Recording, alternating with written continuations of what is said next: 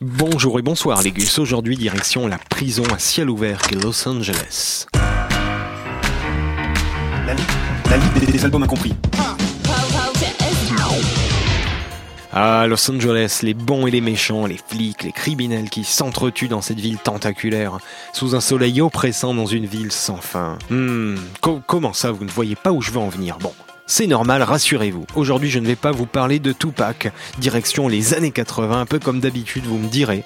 Mais pour changer, nous allons nous intéresser à la bande originale d'un film. Si le film a une très bonne réputation, sa BOL, beaucoup moins. Introducing donc cette bande originale, qui est également le troisième album du groupe Wang Chung, un groupe anglais typique pop new wave. En 1985 sort donc cet album magique qui porte le titre du film de William Friedkin, très sombre, To Live and Die in Los Angeles.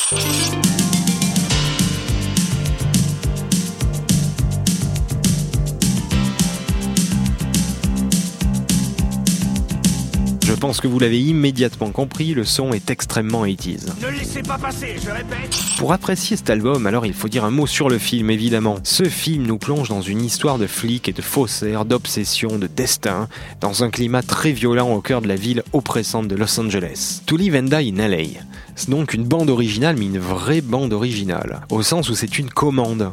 En fait, le réalisateur, Friedkin, voulait ce groupe en particulier pour faire toute la musique du film. Je vais le faire, c'est exactement ce que je vais faire. Et il a fait ainsi une chose inédite dans le cinéma qui a peut-être été la bonne idée à l'origine de ce disque. Le groupe a composé et livré toute la musique du film sans jamais en voir une seule image. Friedkin a en fait expliqué et raconté toute l'histoire du film par téléphone au groupe et c'est tout. Du coup, au lieu d'avoir des musiques calquées sur les images et taillées tout au long du rythme du film, c'est le montage qui a été en grande partie adapté à la musique. Et là, il faut dire c'est un coup de génie. hein. Il suffit de voir la synchro des images, notamment dans l'introduction du film avec des planches habillées sur le tempo de la musique pour s'en rendre compte. C'est le timing qui est parfait, je veux dire. Soumettre un groupe pop à un travail sur commande est déjà intéressant, bien que très casse-gueule et à peu près tout le temps casse-gueule, il faut bien le dire. Mais avec To Live and Die in LA, ça a été fait au meilleur moment, je pense à la meilleure époque, sur le meilleur thème possible, pour tirer parti du son de la New Wave et lui donner quelque chose d'un peu plus enragé et puis d'un peu plus profond.